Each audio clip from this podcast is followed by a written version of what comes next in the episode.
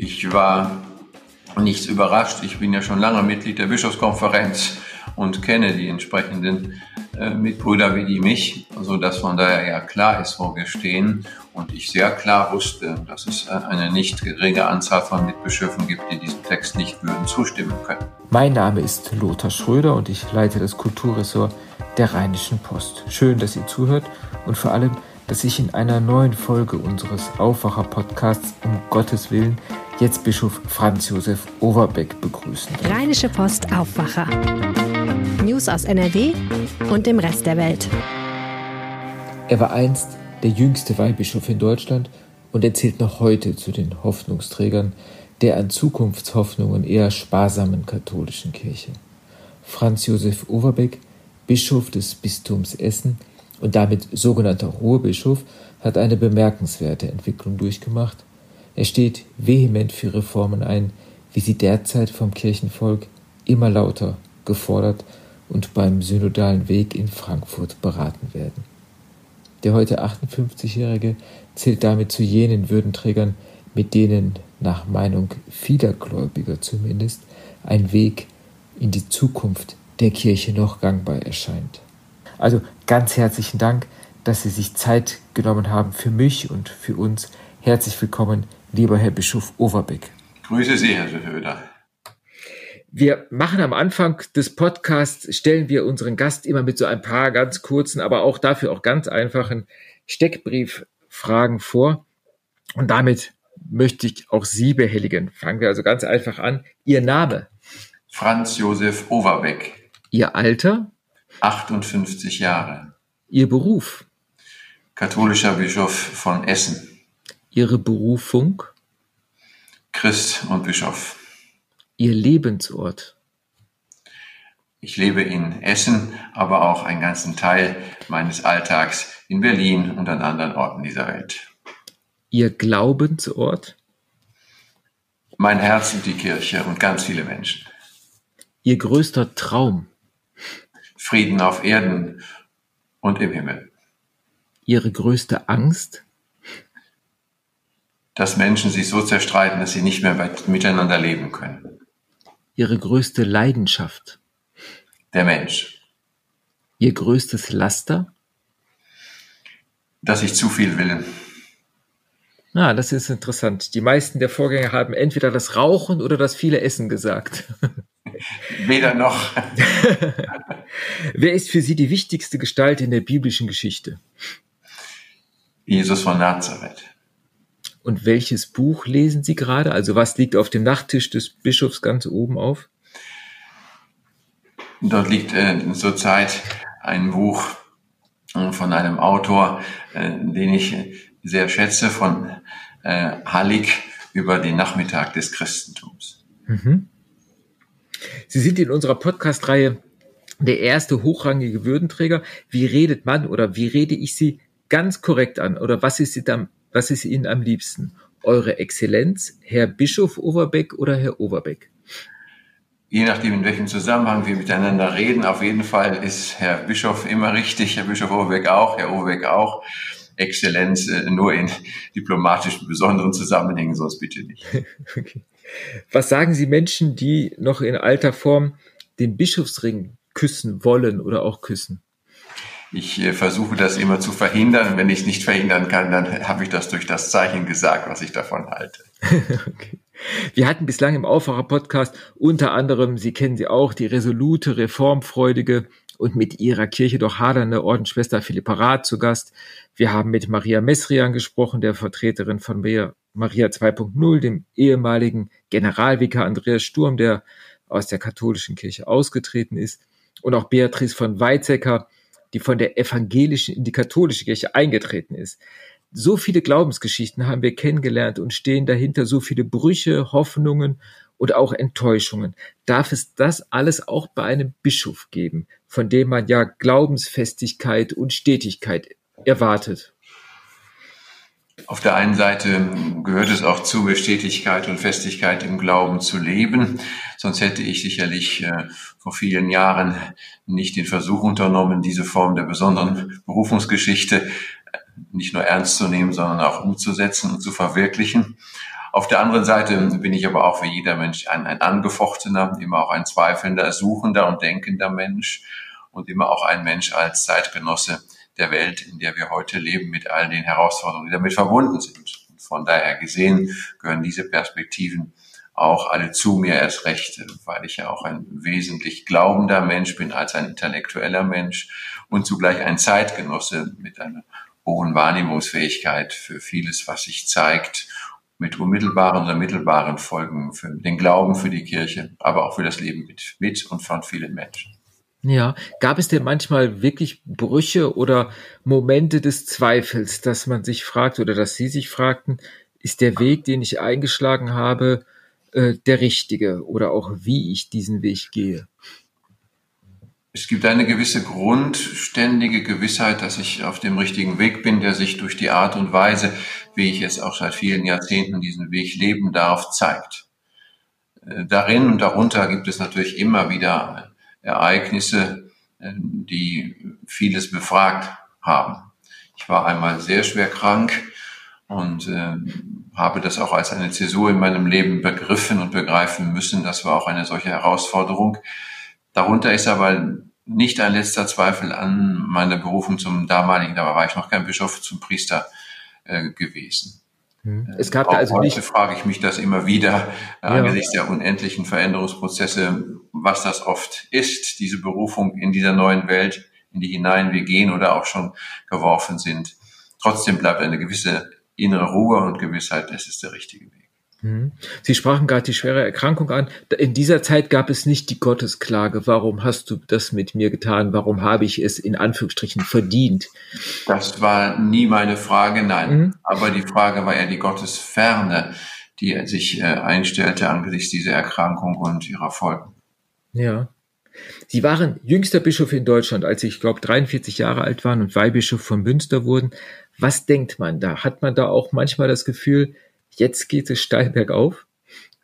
Ich hatte eher das Gefühl, jetzt stehst du vor einer riesen Herausforderung deines Lebens und du musst dich bewähren. Und das Bild vom Berg, das kannte ich ja schon aus anderen Zusammenhängen. Einen Berg hatte ich da ja schon mal erklommen, äh, und zwar unfreiwillig erklimmen müssen, so dass ich dachte, auch das gehört zum Leben. Außerdem wusste ich das und weiß ich das von vielen anderen Menschen auch. Insofern hat mich das nicht verwundert. Ja. 2009 wurden Sie dann Bischof von Essen, der sogenannte Ruhrbischof. Äh, und gleich zu Beginn, Sie mögen da nicht gerne daran zurückdenken, gab es einen TV-Auftritt äh, von Ihnen bei Anne Will, bei dem Sie gemäß der kirchlichen Lehre Homosexualität, ich verkürze das jetzt mal, als Sünde bezeichneten. 13 Jahre ist das her. Wie denken Sie heute darüber? Das hatte eine äh, große Reaktion auch im Blick auf viele, viele Gespräche nach sich gezogen, vor allen Dingen auch mit ähm, homosexuell lebenden Menschen. Und ähm, das hat an dieser Stelle nochmal einen, einen Denkprozess und ein Nachdenken in mir ausgelöst, ähm, so dass ich den Satz so nie wieder sagen würde. Tue ich auch nicht mehr, ähm, außer ich äh, zitiere ihn als ein Ergebnis der Reflexion auf die Tradition unserer Kirche. Ähm, gleichzeitig ist mir dabei auch, wenn ich das äh, im Blick auf den synodalen Weg, den wir jetzt als Kirche in Deutschland gehen, ähm, reflektiere, wahrgenommen als eines der großen auch kulturellen Fragen, nicht nur für die katholische Kirche, sondern auch für unseren Alltag. Und mittlerweile habe ich ja viel Welterfahrung als Bischof sammeln können, auch für nicht wenige Lebenszusammenhänge, in denen ja verschiedene Formen von Sexualität in gewissen Ländern weder anerkannt noch geduldet werden, sondern auch mit Strafe belegt bis hin zur Todesstrafe. Und das gilt ja auch für die Homosexualität. Mhm. Von daher ist das ein sehr differenziertes Bild, aber eben ja. auch eins, äh, in der meine Perspektiven sich an dieser Stelle sehr verändert haben.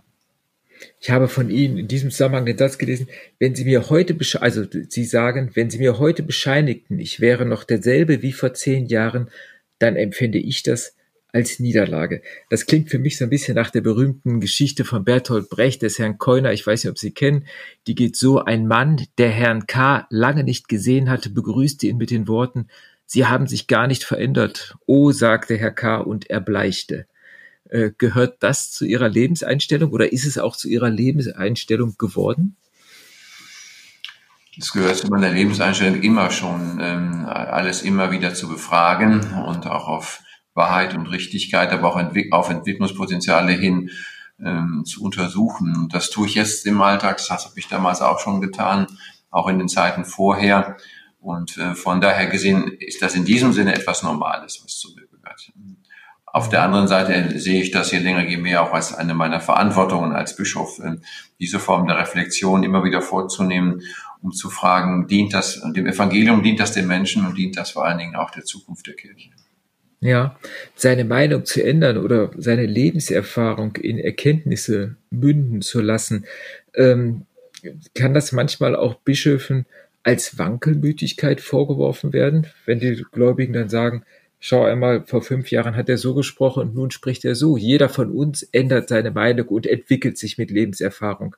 Ähm, bei Bischöfen droht dann die Gefahr, ähm, dass dort, ähm, ja, weiß ich, eine gewisse Standfestigkeit fehlt oder ihnen das vorgeworfen wird. Die Perspektive ist ähm, für mich immer diejenige äh, mit guten Argumenten und vernünftig ähm, äh, zu zeigen, welche Entwicklung das Denken, welche Entwicklung aber auch der Umgang mit dem, was äh, zum Grundbestand des Glaubens, und das ist ja auch das, was wir Wahrheit nennen, gehört, sich zeigt, verstanden und gelebt wird.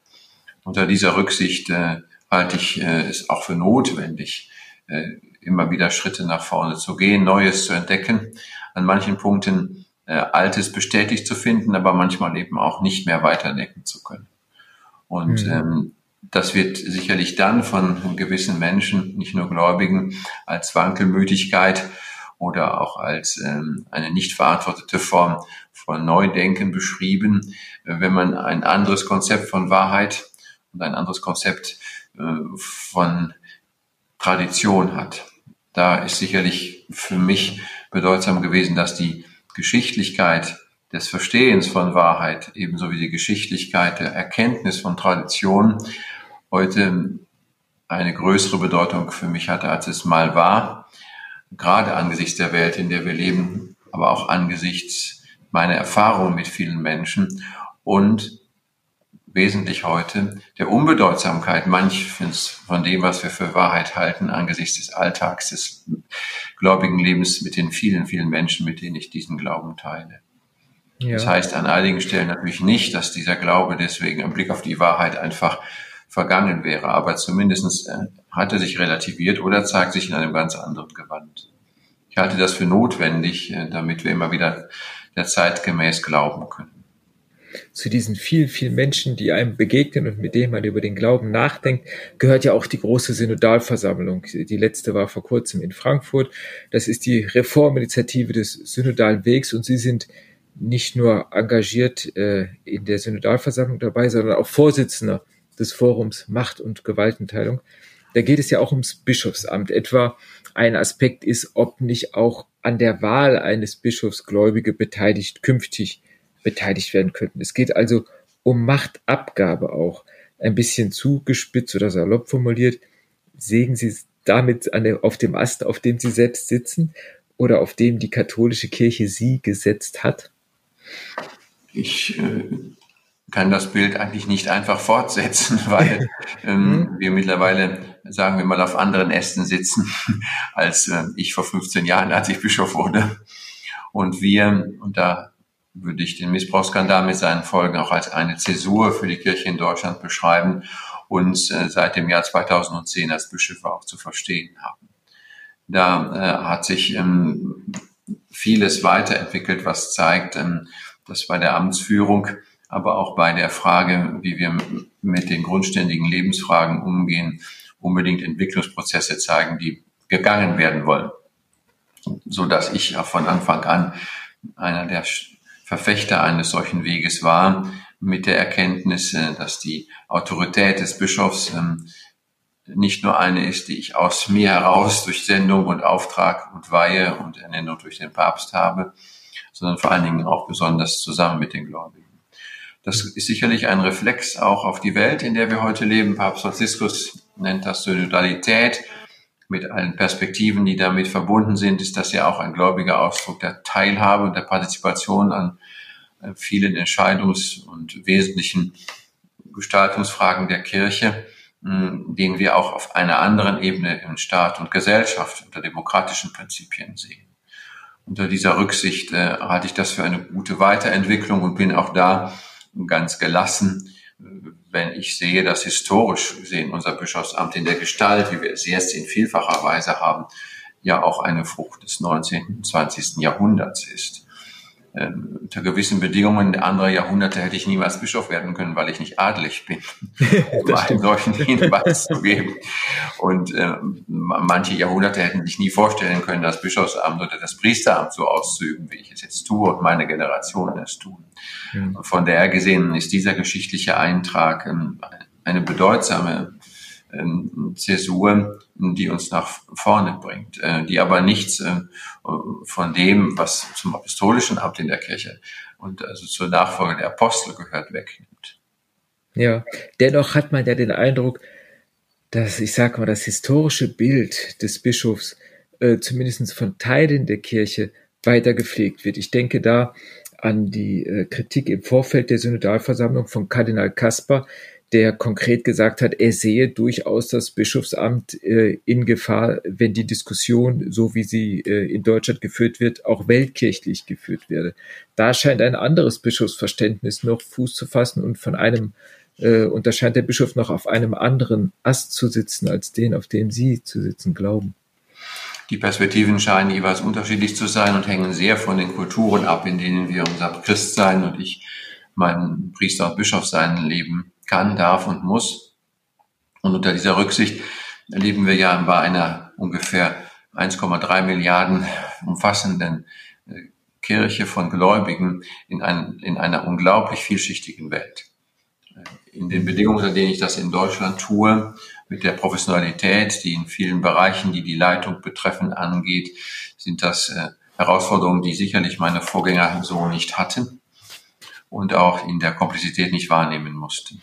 Und gleichzeitig äh, zeigt das Bischofsamt an dieser Stelle, dass es einerseits ein tief geistliches Amt ist, mit spiritueller Dichte und Aufgabe im Blick auf das Gebet, im Blick auf das Mitglauben mit Menschen, im Blick aber auch auf das Getragenwerden durch den Glauben anderer. Und im Blick auf Leitung bedeutet es, äh, sie auch so wahrzunehmen, dass sie unserer Kultur in vielen Fachweise einfach entsprechen muss. Wenn ich allein an die finanzielle, verwaltungstechnische und sonstige Verantwortung denke, die ich ähm, in der Regel geteilt mit dem Generalvikar und anderen wahrnehmen muss, das gibt es so oft in der Welt angesichts der besonderen Um- und Zustände der Kirche in Deutschland nicht. Ja. Das heißt, hier muss ich auch sehr anders mein Amt wahrnehmen und das tue ich auch. Und wenn wer immer auch dieses Amt in Gefahr sieht, hoffe ich mal, dass es auch unterschieden wird, zu zeigen, welche Form von Amt seht ihr denn in Gefahr, wenn ihr so sprecht. Das äh, geistliche Amt muss sich auch immer wieder bewähren und wir müssen es leben, jetzt erstmalig in einer Kultur in Deutschland seit äh, Jahrhunderten von Jahren, in denen wir eine Minderheit werden, in der die Rede von Gott nicht mehr selbstverständlich ist und in der die vielen Muster, in denen der Glaube seinen Ausdruck gefunden hat, sichtlich nicht einfach weiter tradierbar sind. Das ist an allem festzumachen. Und gleichzeitig die Komplexität der Verantwortung angesichts der Welt, in der wir leben, extrem zugenommen hat. Allein schon in den Jahren meines Priester- und Bischofsseins.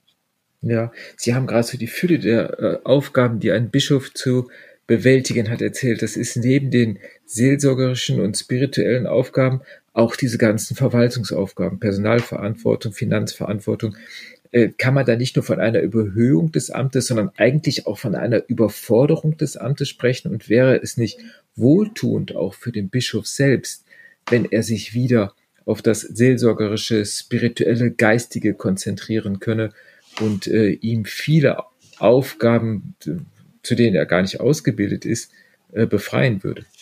Es gibt eine ganz schöne Regel äh, zur Seelsorge, die Papst Gregor der Große im 6., 7. Jahrhundert aufgeschrieben hat, in der genau beschreibt, was er äh, angesichts der Zeit vor seinem Bischofsamt glaubte, gelebt zu haben als Mönch und als Christ äh, und was sich verändert habe angesichts seiner Berufung dann zum Bischof von Rom und den Aufgaben, die damit verbunden waren, sind ähnliche Spannungsbögen, wie wir sie heute erleben, so dass das nichts Neues ist. Und halte es deswegen auch für angesagt, mit hoher Professionalität zu wissen, wo Prioritäten liegen, Aber die Aufgabe eines Bischofs ist eine Generalistenaufgabe und betrifft das Wohl vieler Menschen in sehr unterschiedlichen Bezügen und unter sehr unterschiedlichen Bezügen die Weiterentwicklung und Weiterschreibung der Lehre, aber auch des geistlichen Lebens, aber auch viele andere ganz konkreter Zusammenhänge, damit das Christsein überhaupt gelebt werden kann. Das ist ja nicht einfach nur eine geistige, spirituelle Größe, die sich verflüchtigt, sondern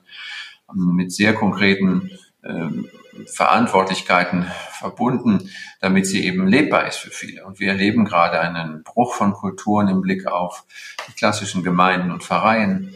Wir erleben aber auch eine neue Formierung von Glaube in ganz anderen Formen von Gruppierungen und von Interessenlagen, die zusammenzuhalten einer meiner Aufgaben ist, aber nicht allein. Und von der gesehen halte ich es für richtig, hm, zu wissen, es gibt eine letzte Verantwortung, die kann ich und werde ich auch nicht delegieren, aber es gibt äh, auch nicht für alles eine Alleinverantwortung. Und von daher gehört es in so Klugheit in der Amtsführung eines Bischofs, äh, das zu unterscheiden und auch entsprechend mit Vertrauen zu delegieren und sich gut zu informieren. Es ist aber ein Amt mit einem hohen Komplexitätsgrad, der viel von dem, der, dem es übertragen wird und der es tragen muss, einfordert. Ja. Wir hatten gerade schon mal ganz kurz den synodalen äh, Weg angesprochen. Äh, der ist in Deutschland, wird mit großen Hoffnungen verbunden. Äh, wir sehen das auch immer vor jeder Synodalversammlung, wenn es äh, Demonstrationen oder Kundgebungen oder Bezeugungen von äh, Gläubigen gibt, die nicht zur Synodalversammlung gehören, sich aber durchaus mit Plakaten und mit Transparenten Gehör verschaffen vor den Versammlungen. Welche Hoffnungen haben Sie? Das ist die alte Frage, die von Beginn an gestellt wurde, dass die deutsche Kirche in Rom damit auch Gehör findet, vor allen Dingen vor dem Hintergrund, dass bei der letzten Versammlung vor ein paar Tagen das Grundsatzpapier der Sexualmoral, das Grundsatzpapier gekippt wurde von einer Minderheit der Bischöfe und da eine Botschaft nach Rom gesendet wurde, die auch zeigt, dass es durchaus unterschiedliche Meinungen der Synodalversammlung gibt.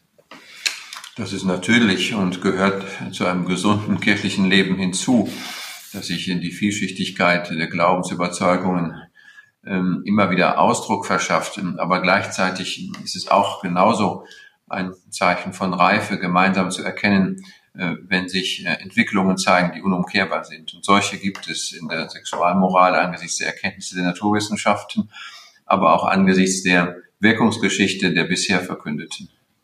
Sexualmoral. Und das bedeutet meiner Meinung nach sehr deutlich. Und da haben wir eine große Mehrheit gehabt von über 80 Prozent bei der gesamten Synodalversammlung und von über 60 Prozent bei uns Bischöfen, die der Überzeugung sind, dass die Texte, die wir da jetzt verfasst haben, in die richtige Richtung weisen. Dass uns ähm, zum nötigen Quorum von einem Drittel ähm, dann drei, von zwei Dritteln drei Stimmen fehlten, ähm, das gehört natürlich dazu. Äh, sagt aber jetzt nichts Grundständiges über die Falschheit eines solchen Weges und mhm. schon gar nicht darüber, welche Wirkungsgeschichte jenseits der äh, Feststellung durch äh, unsere Gremien, das gilt auch für alle anderen Beschlüsse, die gefasst werden oder auch nicht gefasst werden, erzeugt werden kann. Und unter dieser Rücksicht ähm, halte ich es für klug, aber auch geboten, und auch das gehört zum bischöflichen Dienst, diese Reflexionen vorzunehmen und sich unter dieser Rücksicht immer wieder zu fragen, wohin geht der Weg. Ja. Und, und ihn dann auch mutig zu beschreiben. Ähm, Sie sprechen jetzt äh, über den Vorgang in Frankfurt, auch mit dem gewissen Abstand, sehr besonnen. Aber waren Sie nicht auch enttäuscht über Ihre Mitbrüder oder zumindest über einige Mitbrüder, die sich an der Debatte kaum beteiligten, dann aber das Dokument für alle doch eher überraschend ablehnten? Ich war nichts überrascht. Ich bin ja schon lange Mitglied der Bischofskonferenz und kenne die entsprechenden äh, Mitbrüder wie die mich, so dass von daher ja klar ist, wo wir stehen und ich sehr klar wusste, dass es äh, eine nicht geringe Anzahl von Mitbischöfen gibt, die diesem Text nicht würden zustimmen können. Vor allen Dingen wegen gewisser Passagen in diesem Text. Und ähm, von daher äh, habe ich trotzdem gehofft, aber ich blieb skeptisch, äh, dass wir diese Zweidrittelmehrheit erhalten würden. Das ist jetzt eben nicht der Fall. Trotzdem sage ich dann immer, Sie wissen, ich bin ja auch katholischer Militärbischof für die deutsche Bundeswehr. Da möge man erstens immer schön nach vorne gehen und zweitens das Ziel im Blick behalten und aus dem, was gewesen ist, lernen, aber nicht dabei stehen bleiben. Ja, lernt man da auch bei der Deutschen Bischofskonferenz, die in der übernächsten Woche in Fulda tagt und äh, mal ganz salopp gesprochen, kracht es da auch manchmal hinter verschlossenen Türen? Wir sind, äh, wie viele von Ihnen das ja auch wissen, weder ein äh, Gremium, das nur unisono sich nach außen hin kundtäte, noch eines, äh, in, dem klar wäre, wir würden alle äh, von der Persönlichkeit her auf der gleichen Weise theologisch äh, geprägt, aber auch ähm, in unseren Ausdrucksweisen sein. Also es ist schon ziemlich munter und manchmal kommt auch das vor. Ich halte aber auch, um es ehrlich zu sein, immer viel von Anstand und äh, von einer angemessenen Art des Umgehens miteinander, selbst bei heftigen Meinungsverschiedenheiten. Erstens gehört das für mich zur christlichen Lebens- und Glaubenskultur und zweitens ist das eine der Grundvoraussetzungen, auch weiter miteinander zu leben und zu arbeiten bei möglicherweise weiter bestehendem Dissens oder eine Auseinandersetzung ob des richtigen Weges. Auf ihrem priesterlichen Weg taucht an, an zwei ganz zentralen Stellen ein großer Name auf. Einmal Kardinal Ratzinger weihte sie in Rom 89 zum Priester und Benedikt XVI. Äh, ernannte sie 20, äh, 2007 zum Weihbischof. Was verbindet sie mit ihm? Das sind ja doch zwei sehr Ich habe unseren heutigen emeritierten Papst Benedikt XVI. als Student in Rom kennengelernt. Er hat dann mich und meinen römischen Weihekurs am 10. Oktober 1989 in Rom zum Priester geweiht und ähm, habe äh, sowohl seine Leistungen wissenschaftlicher Natur, aber auch äh, auf dem Zweiten Vatikanischen Konzil und anschließend immer sehr wertgeschätzt und viel davon gelernt. Er ist ein universal gebildeter Mensch mit äh, vielen Perspektiven, äh, von denen ich als Student nicht nur viel gelernt, sondern auch im Blick auf die Kirche manches adaptieren konnte. Dass er dann in meiner Biografie eine solche wichtige Rolle spielen würde, konnte ich ja nicht ahnen und äh, ist in diesem Sinne ja auch von außen auf mich gekommen. Daran habe ich nur mittelbar, mittelbar mitgewirkt.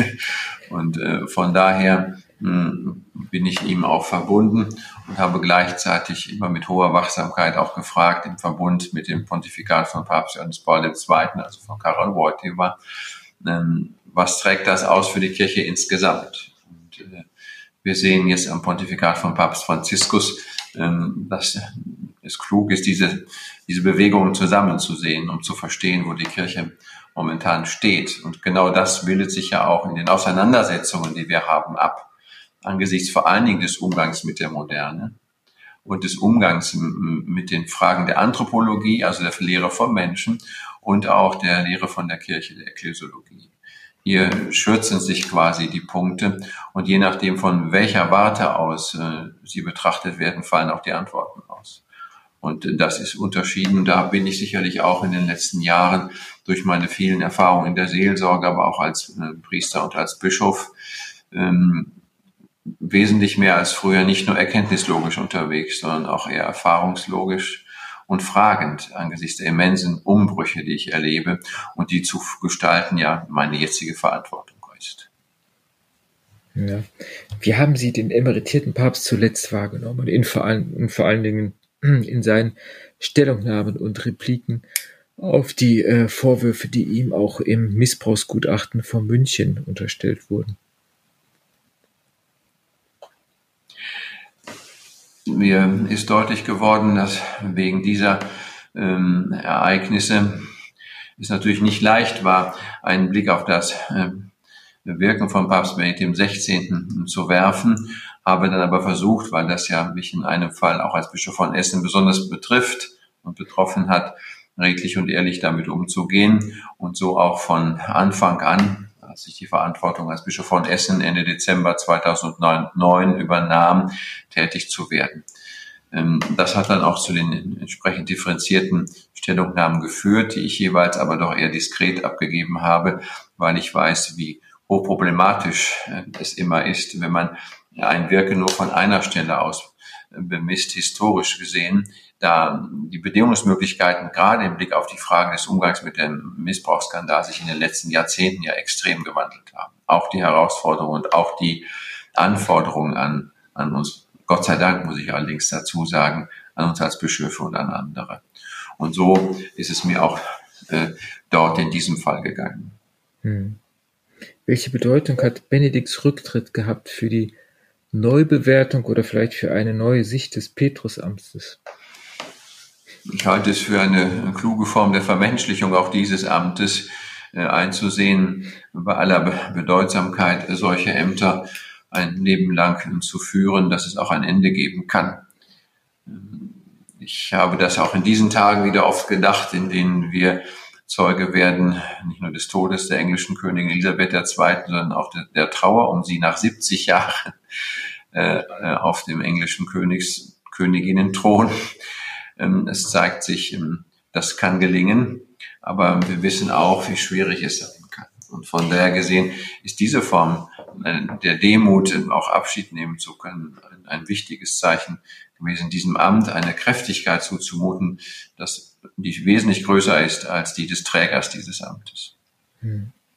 Sie sind in der Bischofskonferenz, Sie hatten es ja schon angesprochen, Seelsorger der Soldaten, also der zuständige Militärbischof. Äh, jetzt tobt ein Krieg nicht nur fern von Deutschland, nicht in Afghanistan und in anderen Ländern, sondern in Europa. Sind Sie da bei den Soldaten besonders gefordert? Als ich Militärbischof wurde im frühen Frühjahr 2011, gab es ähm, viele Auseinandersetzungen, auch konkrete Kämpfe in Afghanistan. Und dort waren deutsche Soldatinnen und Soldatinnen stationiert. Ich bin öfter auch da gewesen.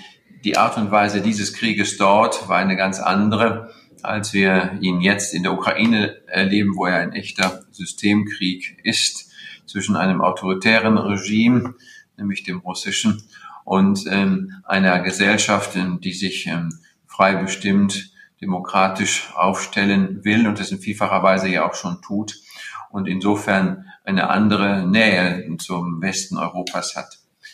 Von daher gesehen äh, sind die Herausforderungen gerade auch für uns in der Seelsorge des Militärs andere als früher, weil hier möglicherweise eine Konfrontation drohen könnte mit ganz anderen Folgen, als das in Afghanistan oder Mali der Fall gewesen ist das beschäftigt die Soldaten sehr und ähm, ich merke, dass hier die Form der Sorge um sich, um die Familie, auch die Angst vor möglichem Einsatz viel größer ist, als es in den anderen Einsätzen gewesen ist, bis auf wenige Ausnahmen. Und das ähm, andere ist, dass ähm, wir hier ja in der relativer Nähe zu uns selber äh, vor einem immensen kriegerischen Geschehen stehen, dessen Gräueltaten und dessen Gewalt mir immer wieder die Sprache verschlägt. Hm. Kann es denn also mit Blick auf die Erfahrung, die wir in der Ukraine zumindest medial vermittelt machen, kann es aus christlicher Sicht sowas wie einen gerechten Krieg geben? Was sagen Sie Gläubigen, die Sie das fragen? Der Begriff des gerechten Krieges ist ja relativ jung im Verhältnis zum Begriff des gerechten Krieges. Äh, und von daher gesehen sind diese Herausforderungen, hm, wenn man sie geistesgeschichtlich betrachtet, durchaus differenziert zu verstehen. Der gerechte Krieg ist von Thomas von Aquin im 12. und 13. Jahrhundert als Begriff entwickelt worden, um überhaupt eine gute, verlässliche Struktur von Kämpfen etc. Ähm, beschreiben zu können, was wir unter heutigen Perspektiven auch für unerträglich halten. Ähm, unter dieser Rücksicht ist klar, gerade wir deutschen Bischöfe, die katholischen, haben uns deswegen deutlich schon vor Jahrzehnten von diesem Begriff distanziert und den des gerechten Friedens eingeführt, auch in Anlehnung an ein Wort äh, des Propheten Jesaja, der im 32. Kapitel sagt, der Friede ist ein Werk der Gerechtigkeit. Und unter dieser Rücksicht äh, sind die Möglichkeiten durch gerechtes politisches Tun, durch Ausgleichsgerechtigkeiten Zustände herzustellen, die hoffentlich dazu führen, dass wieder Frieden wird, der mehr ist als nur das Ruhen der Waffen. Ähm, diese Herausforderung ist weiter zu bestehen. Mir scheint, dass auch dieser Begriff auf Dauer nicht mehr ausreicht.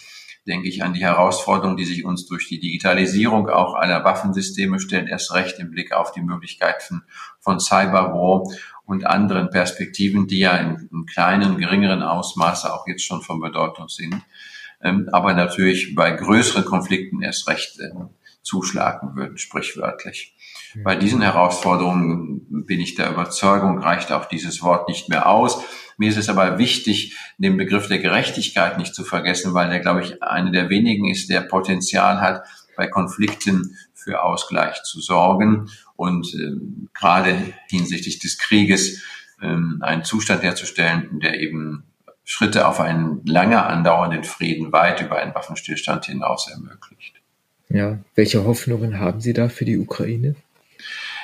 Bei dem, was ich jetzt sehe, ist das ähm, schwierig, auch wenn es jetzt in den letzten Tagen einige Rückzüge der russischen Truppen gab und die ukrainische nach vorne gegangen sind, auch äh, wenn ich sehe, wie der Westen die Ukraine in diesem Kampf mit Waffenlieferungen und so weiter unterstützt. Es könnte sein, dass am Ende so etwas wie ein Erschöpfungsfriede, weil alle Seiten nicht mehr können, aus welchen Gründen auch immer, ähm, stehen wird. Ich sehe aber noch nicht das Ergebnis und äh, mir ist auch bedeutsam, nicht nur Demokratie theoretisch, sondern auch Politik praktisch darauf hinzuweisen, das Ergebnis äh, muss sein, dass hier das Recht über scheinbare militärische oder sonstige Stärke siegt weil das zum Frieden auf Dauer nur beitragen kann. Alles andere ist die Einladung an alle Ideologen und an alle Despoten zu kämpfen und am Ende dann erreichen zu wollen, was sie im Sinn haben, koste es, was es wolle. Das darf gerade unter diesen oft so labilen Umständen nicht der Fall sein. Und von daher ist das auch ein Grundsatz, äh, den ich aufgrund eines dauerhaften und auch im Weltmaßstab zu denkenden Friedens immer wieder nennen muss. Das Recht muss über diese Form der Stärke siegen.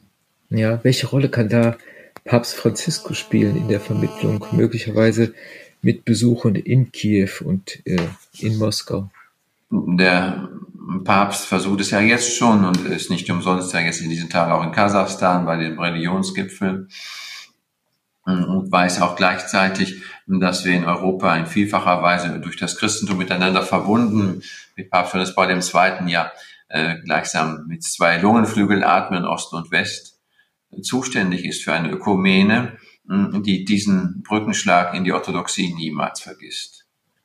Und das haben wir auch in den letzten Wochen bei den äh, Zusammenkünften im Ökumenischen Rat der Kirche und ihren Ringen um eine Schlussresolution gesehen, wo die orthodoxe Kirche Russlands dabei geblieben ist als größte Gliedkirche der ÖAK aber gleichzeitig auch herausgefordert angesichts der Stellungnahmen von ähm, Patriarch Kyrill, ähm, dem Oberhaupt der russischen Kirche, der Orthodoxie, die es ja sehr schwer macht, überhaupt zu einem Gemeinsamen zu kommen. Ich halte es deswegen auch für den Papst für eine riesige Herausforderung, den ökumenischen Blick nicht zu verlieren und trotzdem ehrlich und klar zu bleiben. Mhm. Sie haben für sich mal den christlichen Glauben bezeichnet, dann mit den Worten von Masterreich Ranitzky als ihr portatives, also mobiles Heimatland. Das kann überall und auch nirgends sein. Kann man dabei auch heimatlos werden? Das ist in der Tat so. Das ist ein schönes Wort, das ich schon öfter gebraucht habe. Es stammt von Marcel Reich-Ranitzky, der von der Literatur als seinem portativen Heimatland mhm. Angesichts seiner furchtbaren Biografie im Blick auf die Shoah und den, den brutalen Tod in den Gaskammern der Nationalsozialisten im Blick auf seine Eltern und so weiter gesprochen hat. Es könnte und wird wohl so sein, dass wir mit unserem Glauben im besten Sinne des Wortes angesichts dieser so unterschiedlichen Herausforderungen auch so umgehen können, dass wir Weltbürger sind mit dem portativen Heimatland unseres Glaubens, das uns niemand nehmen kann, egal wohin uns die Geschichte spült oder an welchen Ufern wir am Ende unseres Lebens auch sitzen werden. Mhm. Eine eher profane Frage zum Schluss. Ihre Familie stammt oder Sie auch aus Mal und sie ist in der Landwirtschaft tätig. Es soll dort, glaube ich, haben Sie mal gesagt, guter Schnaps gebrannt werden. Welchen können Sie da besonders empfehlen? Meine Familie hat seit dem äh, Ende des 19. Jahrhunderts westfälischen Korn gebrannt, weil das mit unserer Geschichte zusammenhängt und passt. Und ich ähm, habe ganz oft äh, schon gesagt, äh, wenn euch Overbecks Geist auf die Nerven fällt, dann tröstet euch mit Overbecks Korn. äh, es ist nun so, dass meine Schwester aus gutem Grund mit dieser Geschichte jetzt sein Ende gemacht hat, so dass ich Ihnen jetzt nur noch die Reste eines guten Weizenkornes empfehlen kann, aber das auch nur sehr zurückhaltend, da ich weiß, was bedeutet, wenn ein katholischer Bischof gleichsam Bewerbung für ein solches Getränk macht. Da halte ich mich lieber zurück. Lieber Herr Bischof Ohrbeck, auch für diesen letzten wertvollen Hinweis bedanke ich mich ganz herzlich. Ich wünsche Ihnen und der Kirche alles Gute und Gottes Segen und herzlichen Dank für das Gespräch. Ja, danke auch Ihnen, Herr Schröder. Alles Gute auf Ihnen. Danke für das Gespräch. Das war der Aufwacher am Sonntag. Morgen hören Sie an dieser Stelle wie gewohnt Nachrichten und Hintergründe aus NRW ab 5 Uhr in Ihrer Podcast-App. Ich bin Lothar Schröder. Ich wünsche Ihnen einen schönen Sonntag. Mehr Nachrichten aus NRW gibt's jederzeit auf RP Online. rp-online.de